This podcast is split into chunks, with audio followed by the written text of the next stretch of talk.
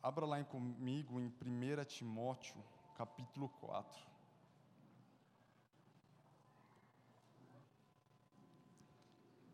Você que não trouxe a Bíblia pode acompanhar pelo telão. Mas antes de começar, vamos orar.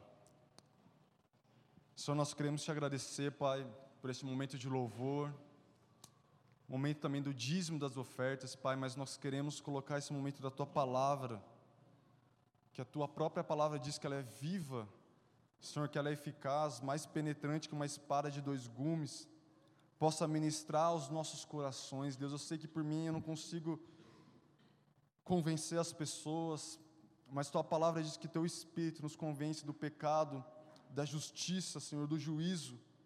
Então, Espírito Santo, te peço, ministra aos nossos corações. O Senhor sabe a necessidade de cada um, ministra de maneira peculiar, de maneira particular, o que cada um está vivendo, mas, Senhor, sonda os nossos corações e fala conosco, porque Tu és um Deus que fala. Então, ministra aos nossos corações conforme a Tua vontade.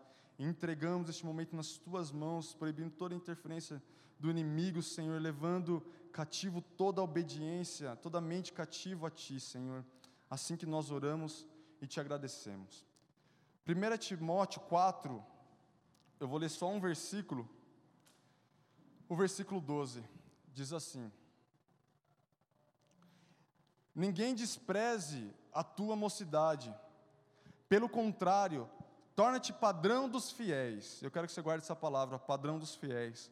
Na palavra, no procedimento, no amor, na fé, na pureza. Como é só um versículo, eu quero ler de novo. Diz assim: Ninguém despreze a tua mocidade, pelo contrário, torna-te padrão dos fiéis na palavra, no procedimento, no amor, na fé, na pureza. Quem escreveu isso foi o apóstolo Paulo, e ele escreveu a uma pessoa a quem ele se dirige como filho na fé. Por algumas vezes você vai ver Paulo falando que Timóteo era filho na fé de Paulo.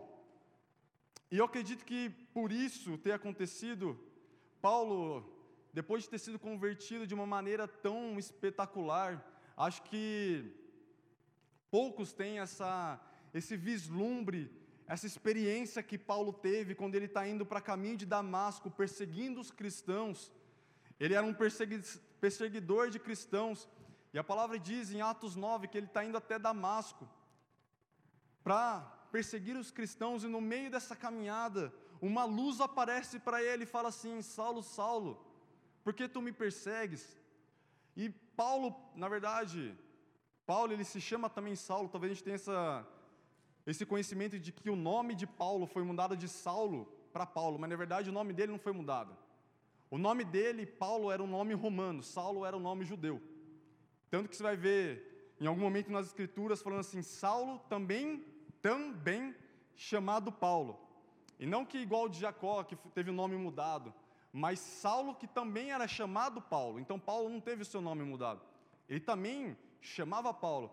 E eu acredito que pelo por ele ter um ministério entre os gentios, e quem eram os gentios?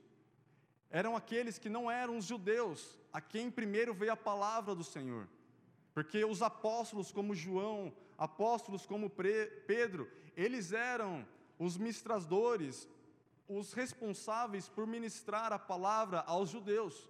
Mas Paulo era aquele que era responsável por ministrar a palavra aos gentios. Então, Paulo, por não estar no meio dos judeus, possivelmente ele decidiu usar o seu nome Paulo, porque você ter até uma cidadania romana como ele tinha, era algo até que uma pessoa, enquanto Paulo estava sendo julgado mais para o final da vida dele, falou assim: como que você conseguiu essa cidadania? Então, Paulo, que também se chamava Saulo, ele teve uma experiência magnífica. A minha conversão mesmo não foi algo tão assim. Eu lembro que eu cheguei na igreja comum e comecei a frequentar.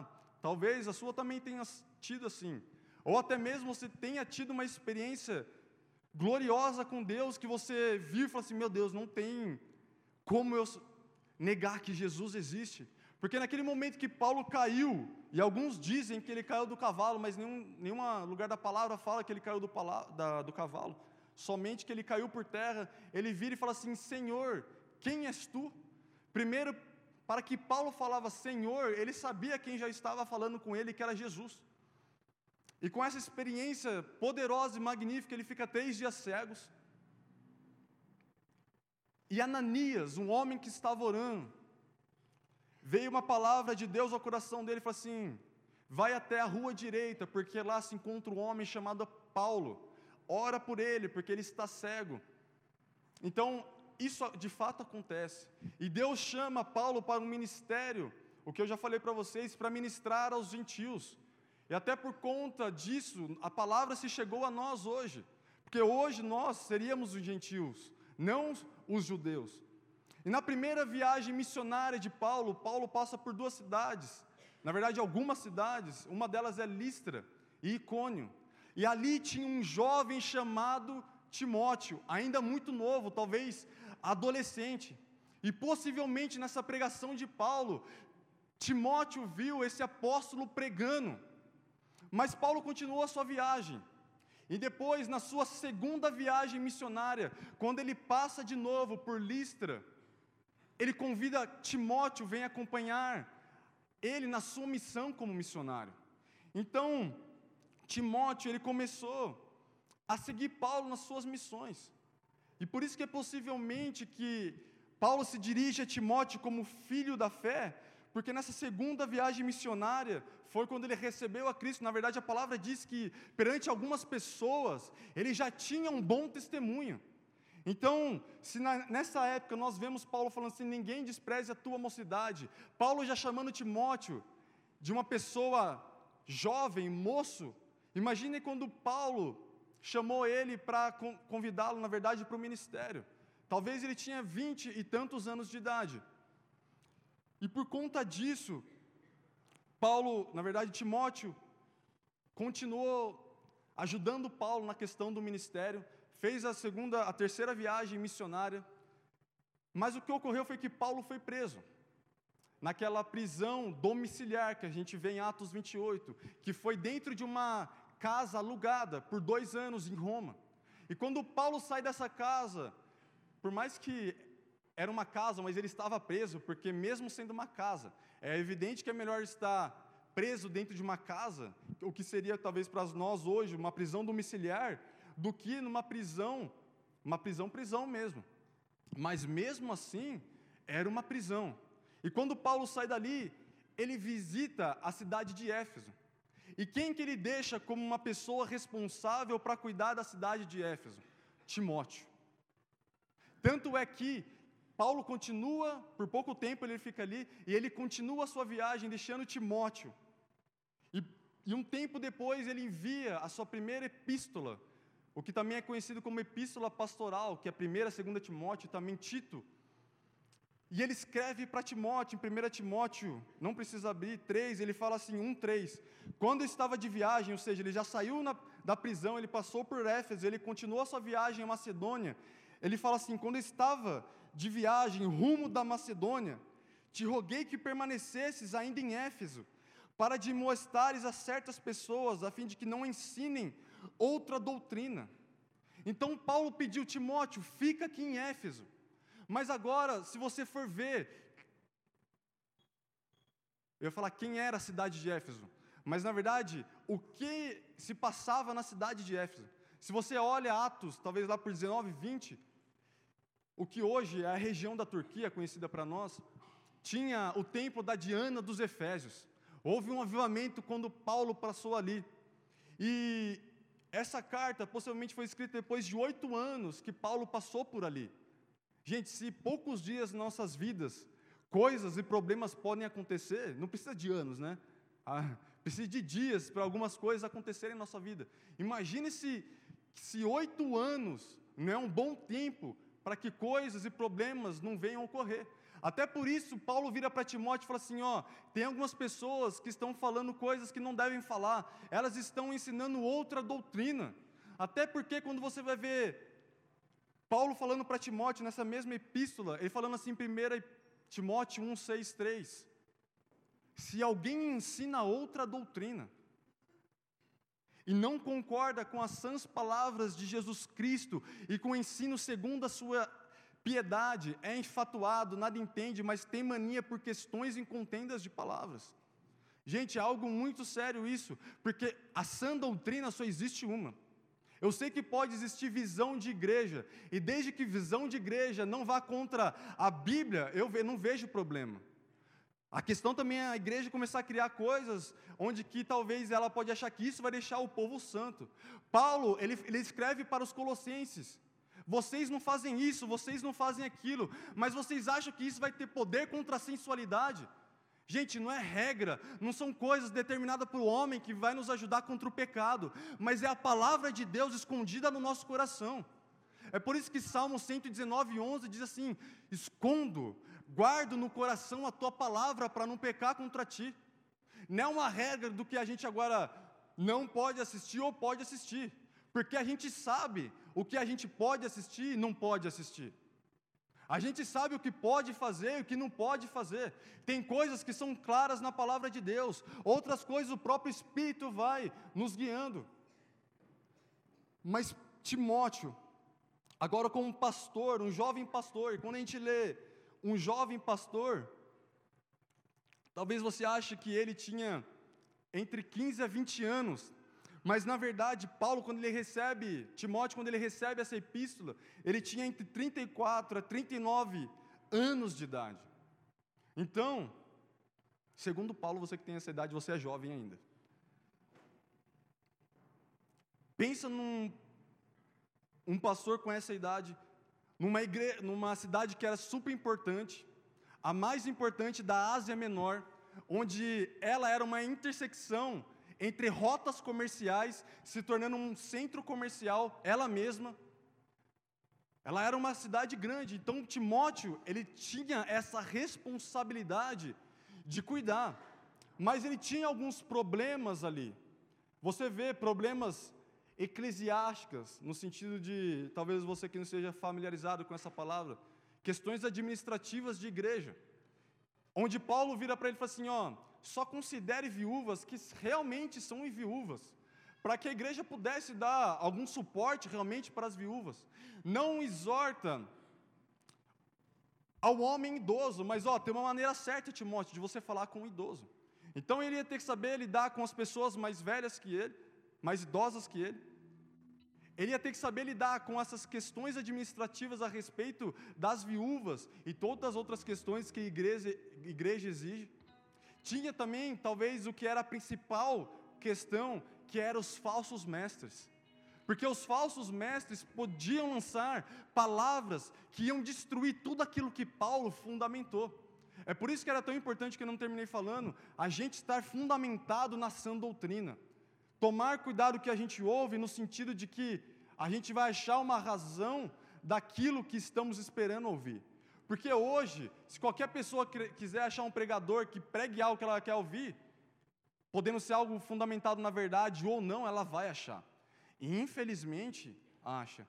Então, que a gente possa ser que nem os bereanos. Tem uma coisa que você ouviu que coçou o seu ouvido e falou assim: meu Deus, isso não está fazendo sentido. Examine a luz da palavra para ver se realmente aquilo faz sentido. Porque a gente tem que estar guardado, permanecido na única e simplesmente doutrina que existe, que é a palavra de Deus.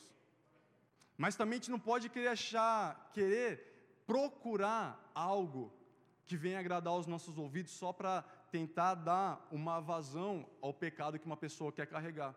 É por isso que Paulo fala em 2 Timóteo 4, no fim dos tempos, as pessoas vão procurar, olha o que ele fala, presta atenção nisso. Elas vão procurar o que? Doutrinas. Porque elas vão estar com seus ouvidos coçando. Então ela vai procurar mestres e doutrinas que vai fazê-la confortável. Mas isso não é a sã doutrina. Gente, é sério, Paulo fala no nos fins dos tempos. Eles vão procurar ensinos que vão ser agradáveis para ele. Quer ver? Não precisa abrir, mas diz assim, ó: Pois haverá tempo que não suportarão o que? A sã doutrina. Paulo falando, pelo contrário, cercação de mestres, segundo as suas próprias cobiças, como que sentindo conceiras no ouvidos, e se recusarão a dar ouvidos à verdade, entregando-se a fábulas. Tu, porém, ser sóbrio em todas as coisas. Se tem uma coisa que nós precisamos é ser sóbrio. Não procure algo que você queira ouvir só para satisfazer um desejo que você tem no coração, porque Paulo fala isso. Eles vão procurar ensinos para satisfazer a sua própria cobiça, e cobiça é desejo. Gente, é uma verdade. O evangelho, ele é um evangelho do amor. Deus é quatro coisas: Deus é amor, Deus é luz, Deus é espírito e Deus é fogo consumidor. Mas ao mesmo tempo que Deus é amor,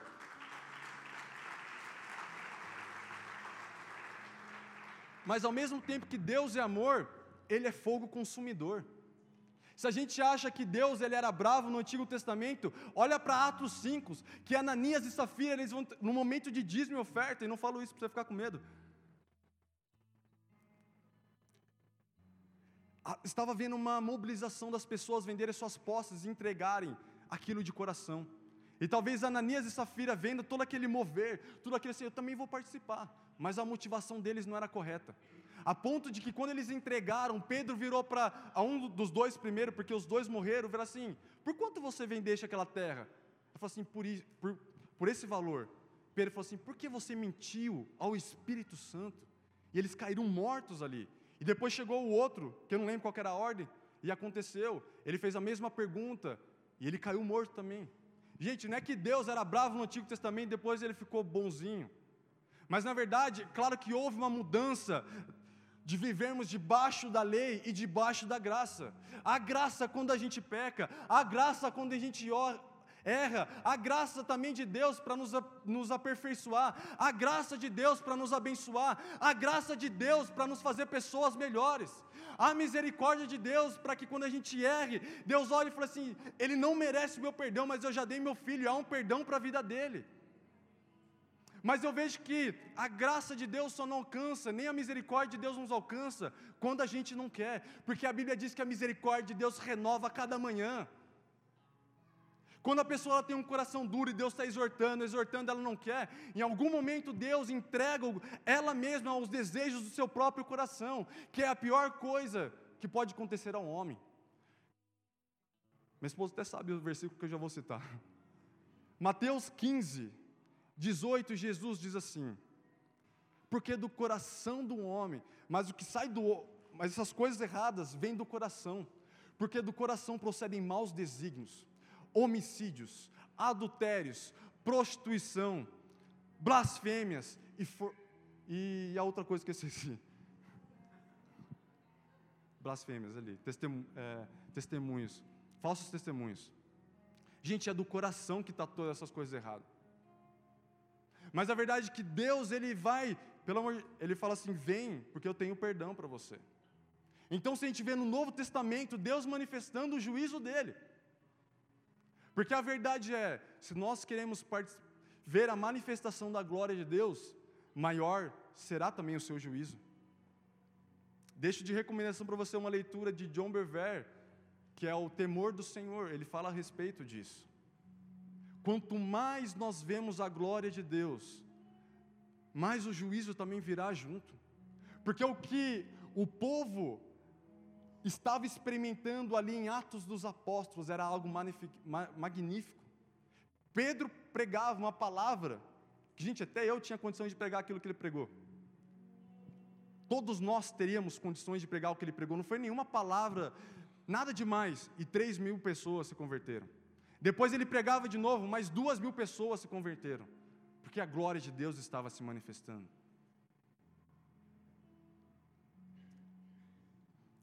Então nós precisamos entender que há uma graça e uma verdade na onde nós precisamos andar. Quando eu digo que a questão que Deus é fogo consumidor, não é para trazer um medo e um peso nos nossos corações, porque o mais interessado em que estejamos com Ele é o próprio Deus. Jesus ele vira em João 6 e fala assim: ninguém pode vir a mim se o Pai não trazer.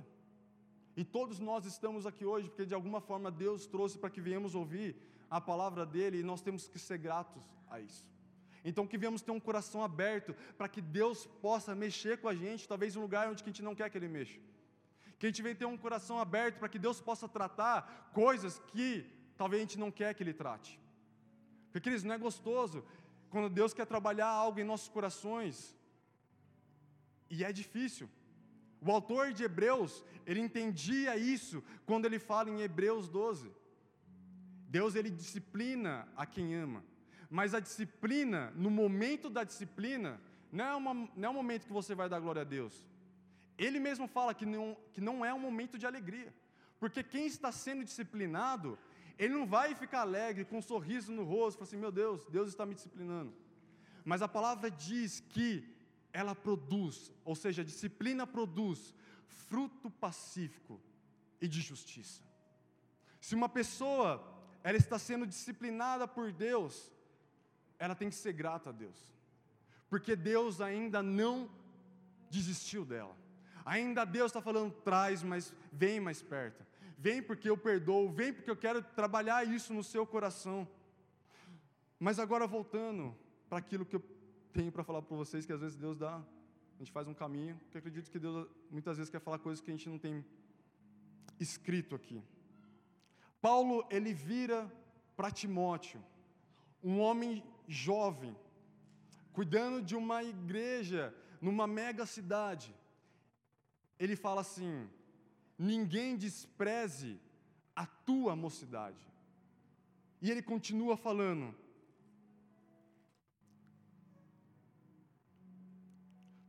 pelo contrário, é a palavra que nós lemos, torna-te o que? Padrão dos fiéis.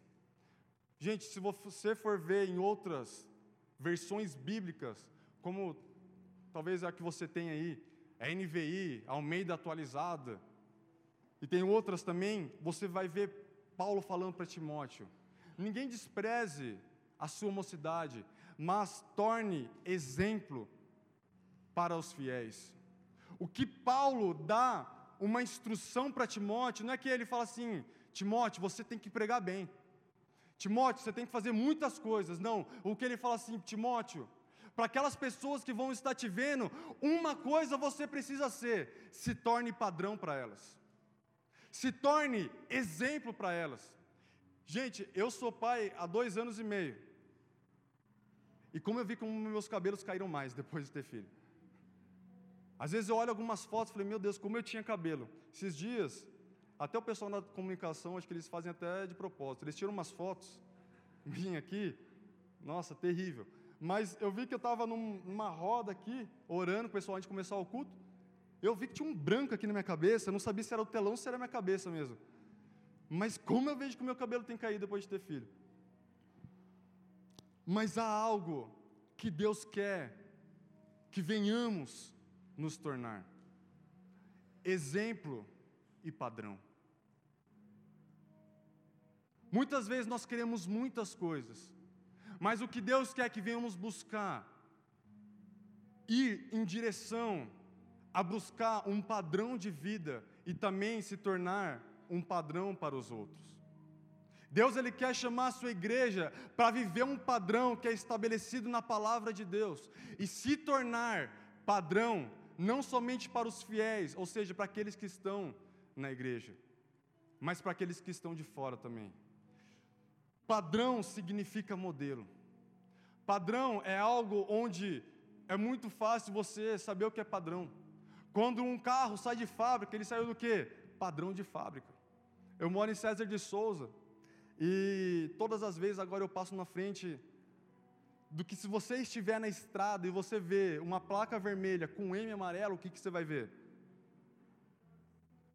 Um McDonald's. E quando se você estiver na estrada, tem uns que tá com cara de fome aqui já. Se você estiver na estrada e você vê uma placa vermelha com um M amarelo, você vai saber que ali vai ter um padrão que você conhece. Você pode falar, meu Deus, será que hoje vai ter costela com arroz e feijão? Não. Você vai entrar lá, você vai saber que o número um é Big Mac. Que agora, ah meu Deus, minha esposa vai me cobrar, que tem uma promoção que é 2 por 15. Mas um real é a batata. E o suco, se meu filho tivesse aqui, ele ia falar o suco. Isso é padrão.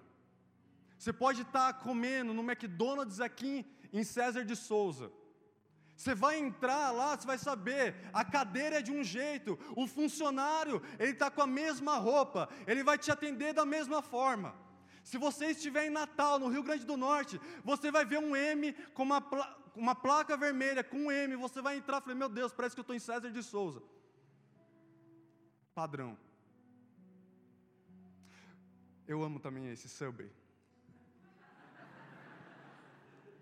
Você vai entrar no Subway, gente, aquele cheiro daquele pão. Tem o que? De três grãos. Não tem o de orégano, tem o integral. Os irmãos com fome estão me ajudando aqui. Padrão. Você vai saber quando você entrar no Subway, você vai chegar.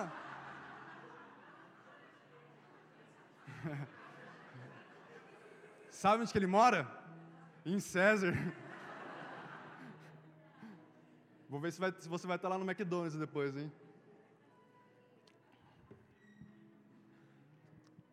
Você sabe que você vai entrar no McDonald's, no Subway, você pode estar de olho fechado, mas você vai sentir o cheiro daquele pão. Você vai chegar no atendente, primeiro você vai ter que escolher o sabor que está ali na sua frente. E depois você vai ter que escolher o pão. Depois de escolher o pão, você vai dar dois passos. E vai escolher o que agora? O queijo. Você vai dar mais um passo, você vai escolher a salada que você quer. Você vai dar outro passo, esse é maravilhoso, o molho.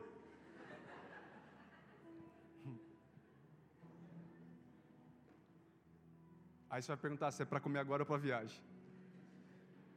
Padrão, gente. Quando um carro ele tem defeito, é feito. O meu inglês não é que nem o da Kelly, mas é recall, não é? Por quê? Porque ele saiu com defeito de fábrica. Porque quando você compra um carro, se espera que ele venha, se espera que ele venha com padrão de fábrica, não com nenhum defeito. Então, há esse recall e todos os carros que têm esse defeito é devolvido à fábrica para que haja um conserto. Eu não sei o que acontece se eles dão um outro novo. Agora, quando o Paulo ele vira para Timóteo e fala assim: Timóteo, ninguém despreze a tua mocidade. Não importa quantos anos você tem, mas se torne o quê? Um padrão para os fiéis. Gente, Deus, Ele tem um padrão de vida para os cristãos. Deus ele tem um padrão para todo aquele que confessa a Jesus como Senhor e Salvador. Não tem uma vida mundana, mas é igual acontece em Atos quando os discípulos eles foram chamados pela primeira vez como cristãos. As pessoas olhavam para os discípulos, eles olhavam igual a gente olha para a placa do McDonald's e fala assim: lá tem um pequeno Cristo. Lá tem pessoas que pertencem a Cristo, ou seja, um padrão. Você vê Paulo sendo uma referência para Timóteo, e ele vira para os filipenses, é por isso que talvez Timóteo era um homem de Deus, porque você acha que Timóteo, mesmo sendo um homem de Deus, ele tinha as dificuldades que eu e você nós temos, cada um na sua. Você tem que ver Paulo dando uma chacoalhada em Timóteo, falando para Timóteo: Timóteo, não negligencie o dom que há em ti, que foi colocado, a mão do presbitério sobre a sua cabeça. Na primeira carta, na segunda, ele fala a mesma coisa. Não deixe morrer o dom que há em você. Porque Timóteo ele tinha uma personalidade reservada e tímida, mas mesmo assim eu vejo que Deus ele usa qualquer pessoa. Deus ele usa a pessoa que é tímida, a pessoa que é mais sanguínea. Ninguém despreze eu e você, meu irmão. Não importa o que Deus colocou no seu coração, que você possa fazer isso e não deixe os desprezos para você.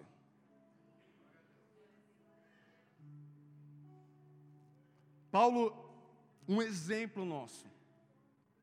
Ele vira para os coríntios e fala assim, 1 Coríntios 11, 1.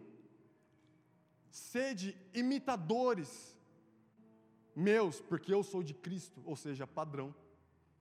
Você vê ele falando isso para os filipenses, Filipenses 4, 9. O que também aprendestes, e recebestes, e ouvistes, e vistes em mim, isso praticai, padrão de vida. Hoje, como é dia dos pais, o maior legado que um pai pode deixar para um filho, o que, que é? um padrão de vida, um exemplo. Gente, Deus, Ele quer nos transformar em padrão. Abra comigo em Filipenses 1. Filipenses 1, 27. Diz assim: Vivei acima de tudo, por modo digno do Evangelho. Vou ler de novo, diz assim: Vivei acima de tudo, por modo digno do Evangelho.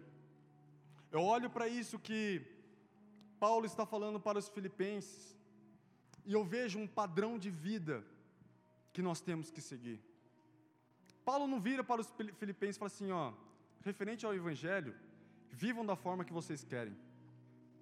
Referente ao Evangelho, se você achar que isso é bom, beleza, é bom. Mas se isso não é, também, mas viva da forma que você quiser. Não. Ele estabelece um padrão de vida. Ele fala, viva. E não é um viver qualquer. Ele fala assim, acima de tudo. Acima de tudo é acima de tudo. Por modo digno do Evangelho. A palavra digno, ela significa merecedor.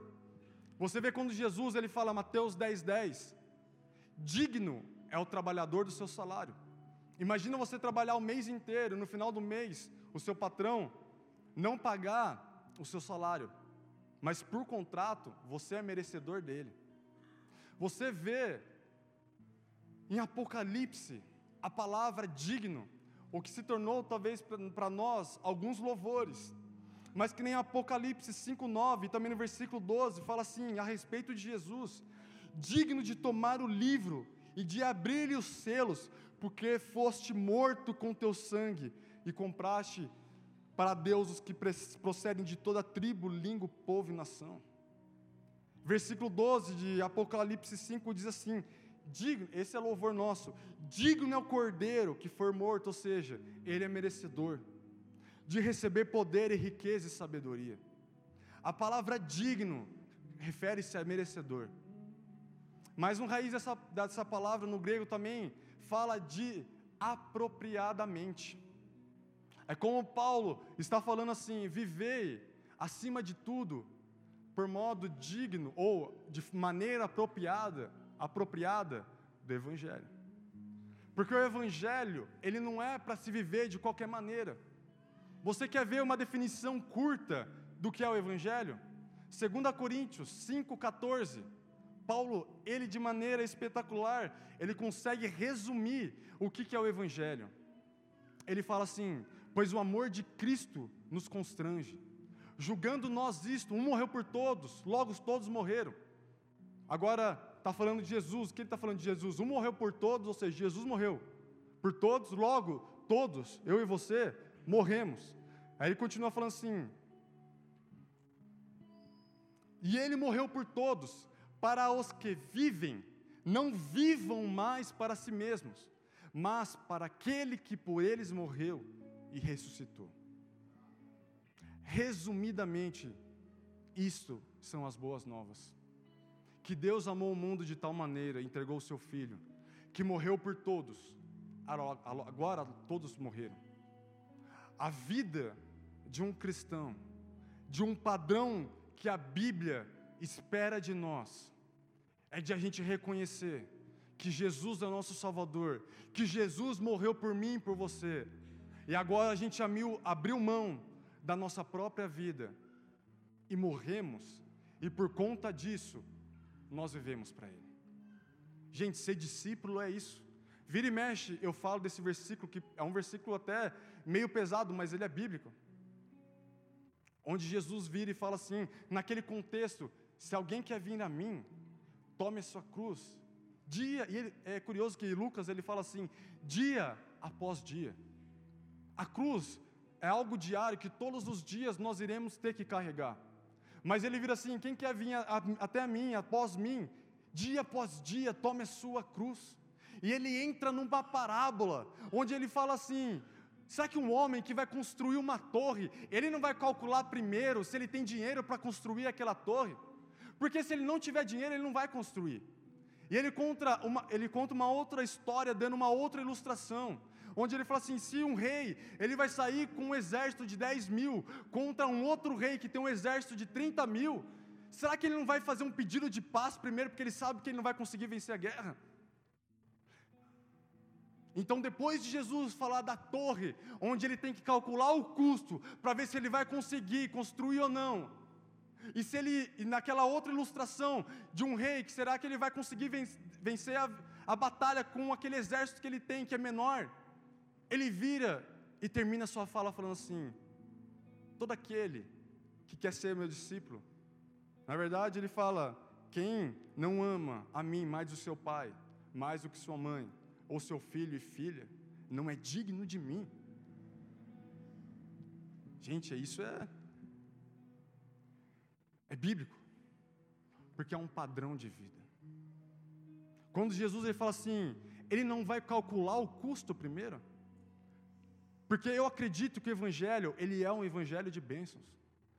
Você que já tem caminhado com Cristo, se a gente der um microfone, alguém dá um espaço para você, seja numa roda, qualquer um lugar, você vai poder falar do que Jesus tem feito na sua vida. Eu tenho certeza disso. E somente o fato de você estar salvo é o principal testemunho.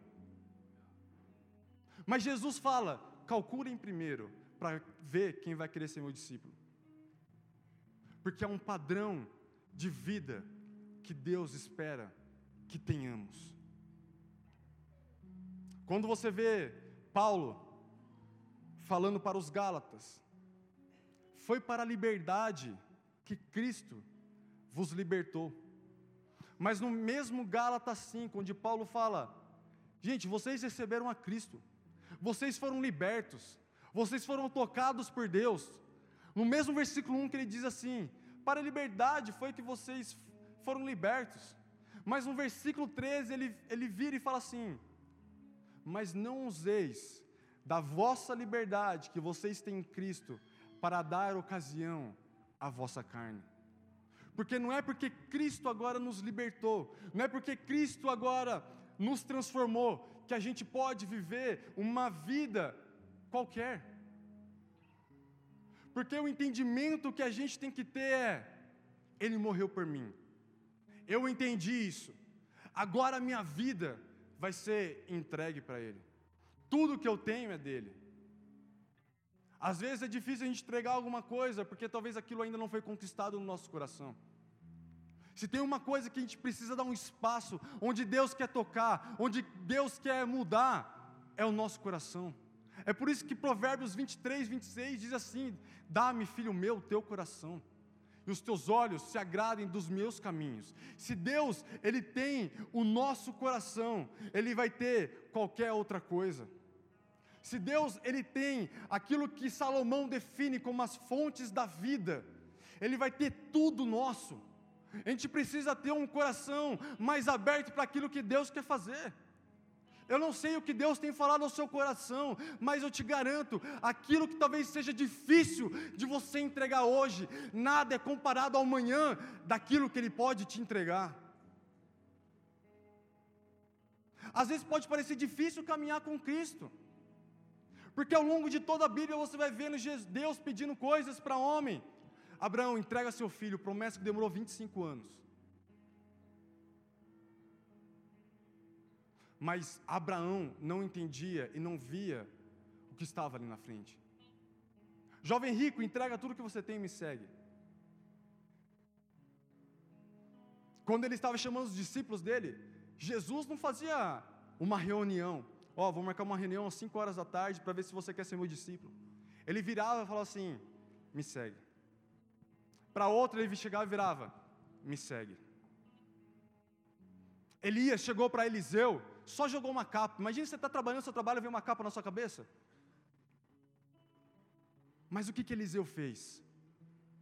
E é isso que a gente tem que entender. Seja em qualquer área da nossa vida, ele pegou aquilo que era estrutura dele.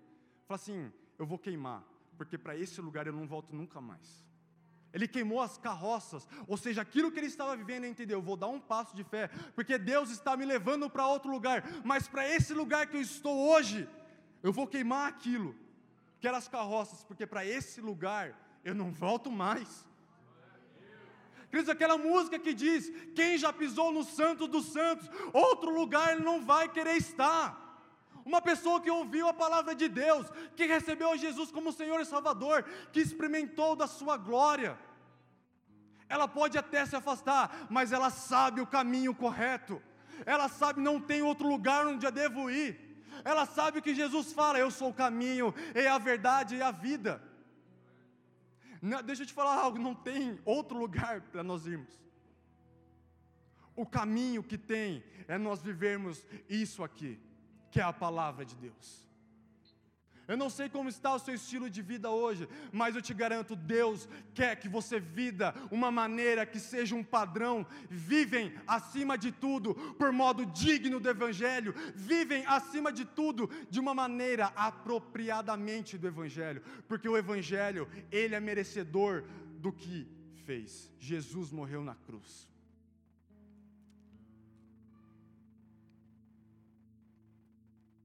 Por isso que João ele fala algo maravilhoso, ele diz assim, 1 João, no capítulo 4, 2 na verdade, no versículo 5. Nisto, presta atenção, ele diz assim: Nisto sabemos que estamos nele. Aquele que diz que permanece nele, ou seja, aquele que diz que permanece em Jesus, e eu gosto dessa palavra permanecer. Esse deve também andar assim como ele andou. Uma pessoa que se diz que é cristã. Gente, eu não estou falando isso porque eu não erro. E talvez em algum momento a gente pode ver alguém fazendo alguma coisa que esteja fora do padrão e vai vir como um acusador. Porque o único que é acusador é Satanás. Eu disse isso domingo passado. Deus ele nos dá graça e misericórdia, mas a verdade ele mostra junto, ó, mulher adulta, eu, os teus acusadores não te condenaram, eu também não te condeno, mas vai e não peques mais. Que ao mesmo tempo onde Jesus estendeu misericórdia e graça, ele mostrou o caminho correto, falando: não erres mais. Nós temos que ser gratos a Deus, porque no, no percurso da nossa caminhada, para não falar certeza, mas é muito provável que nós errar, erraremos em que algum momento a gente vai errar, vai dar uma, uma chacoalhada, mas saber que tem um Deus perdoador, onde não deixa uma condenação, a gente não pode deixar uma condenação vir sobre as nossas vidas.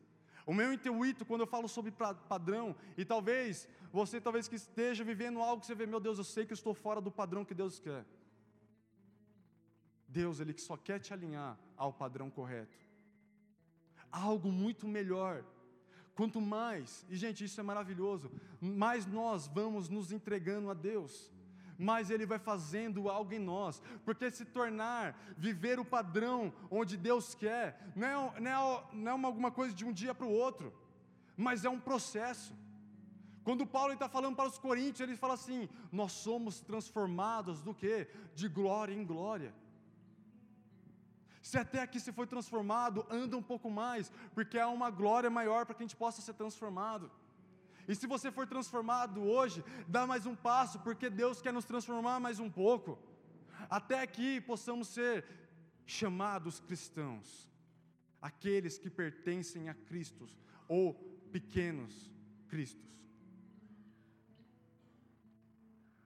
O desejo de Deus é restabelecer algo que foi perdido no Éden, por conta do pecado, porque o pecado, ele sempre vai ser, é aquilo que Isaías fala em Isaías 59, o pecado de vocês, a iniquidade de vocês, fazem separação entre mim e vocês. A única coisa que pode nos afastar verdadeiramente de Deus é o pecado. E pense em algo bom que Deus nos faz, é constranger os nossos corações. Gente, esses dias na, na conferência do Conectados, que foi muito bom, na verdade, pensa se Deus não conseguir mostrar algo no meu coração que eu preciso mudar. Mas sabe de uma coisa? Eu não senti, meu Deus, que terrível. Terrível é, é terrível mesmo, mas no sentido de peso, de culpa, não. Eu estava leve dentro de mim, mas eu sabia, ah, havia algo que estava fora do padrão. Havia algo que precisa ser alinhado ao eixo do padrão. E muitas vezes você vai vir talvez uma palavra que vai falar ao seu coração que você precisa mudar nisso. Outras você vai sentir o próprio Espírito falando no nosso coração. E graças a Deus que nós temos o Espírito no nosso coração, porque é Ele que nos convence.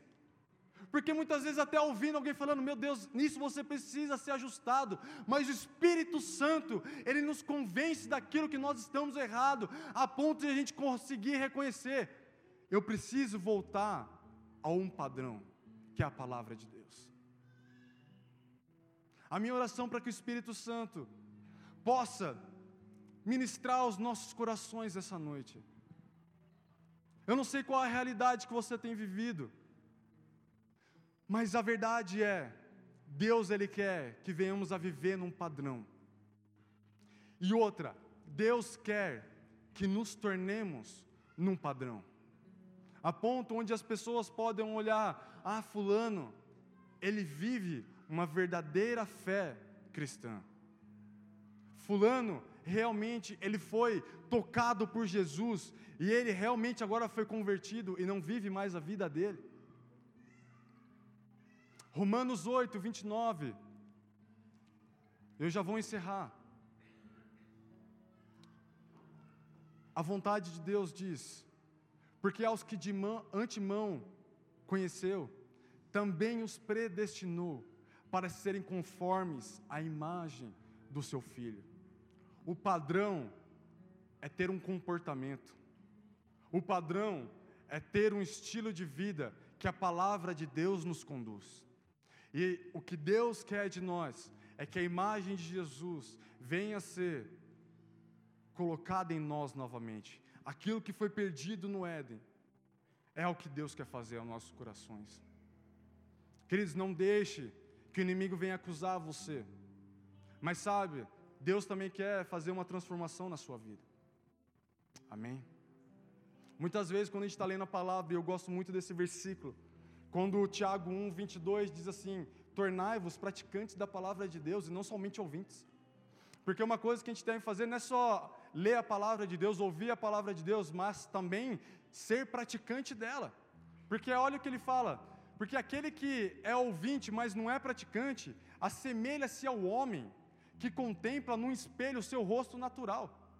E a si mesmo se contempla e se retira, e para logo se esquece como era a sua aparência. As mulheres também vão, sab vão saber o que estou falando, os homens, os mais vaidosos, que hum, talvez não tenha problema isso, vai saber também. Você olha no espelho, mas você já entra no carro, você vai querer ver no espelho para ver se está tudo certinho. E é normal. Não tem problema nenhum nisso. Você passa na frente de um carro, você já vai dar uma olhada no espelho para ver como que está. Se está tudo bonito, se não saiu nada fora do lugar. A palavra de Deus diz que aquele que ouve a palavra e não pratica é igual a uma pessoa que vai diante do espelho, mas logo ela se retira. O que nos faz entender que o contrário disso também é verdade, que aquele que ouve a palavra de Deus e a pratica é aquele que vai na frente de um espelho e fica ali constantemente se vendo. Porque sabe o que é isso? Quando nós estamos na frente de um espelho, você consegue ver qual que é a sua qualidade, mas também consegue ver qual que é o seu defeito. Ontem a gente estava tirando foto, na hora que a gente foi tirar uma foto, minha esposa falou, desse lado, porque cada um tem o seu lado mais bonito, na é verdade? Ou menos feio, talvez. Mas aquele que está constantemente na frente de um espelho, aquele que está constantemente diante da palavra, ele vai ver: eu sou filho de Deus, Deus me vê dessa forma, mas também ele vai ver coisas assim: meu Deus, nisso, aqui está ruim, aqui está feio, aqui eu preciso mudar, porque uma pessoa que ouve e pratica, ela é comparada a uma pessoa que está constantemente na frente do espelho e ela consegue ver seus pontos bons e ruins. Deus, Ele quer que vivamos uma maneira de vida onde o Evangelho ele seja merecedor e digno que venhamos viver para Ele. Amém. Feche seus olhos, quero orar com vocês. O meu intuito não é de forma alguma colocar um peso na vida de ninguém, mas a verdade é que é uma conduta correta que Deus quer que venhamos a viver. há uma conduta que Deus espera que venhamos a ter. E cada vez que nós lemos a palavra de Deus, nós, vemos, nós vamos encontrando a maneira que Deus quer que vivamos. Por isso que é tão importante a gente ter esse hábito da leitura, porque isso vai nos enraizando, isso vai nos ajudando a permanecer em Cristo cada vez mais. Mas eu quero falar com você hoje que entrou aqui, não pela primeira vez, mas não somente você que entrou pela primeira vez aqui. Você que quer começar uma vida nova, uma vida com Deus. E eu não digo no sentido de ter uma religião, mas uma verdadeira vida com Deus, aquilo que a palavra de Deus fala, uma novidade de vida, um novo e vivo caminho. Eu te garanto, será um novo e será um vivo caminho para a sua vida, você vai ver com seus olhos. É algo maravilhoso, mas você precisa confessar a Jesus como seu Senhor e Salvador. É o primeiro passo que você dá, fala assim: Senhor, eu quero te receber como meu Deus, como meu Senhor sobre a minha vida. Eu quero entregar a minha vida hoje para Ti, para que você possa viver em mim e eu viver para você. Caso você queira fazer uma oração comigo, recebendo a Jesus como seu Senhor e Salvador, eu gostaria que você levantasse sua mão no seu lugar só para saber se tem alguém para fazer essa oração junto.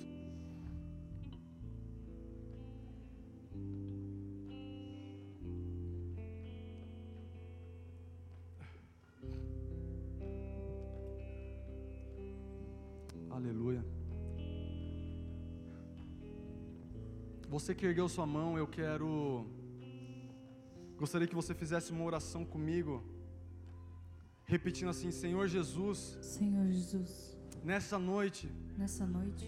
Eu quero te receber. Eu quero te receber. Como meu Senhor. Como meu Senhor. E meu Salvador. E meu Salvador. Escreve meu nome. Escreve meu nome. No livro da vida. No livro da vida. Habite.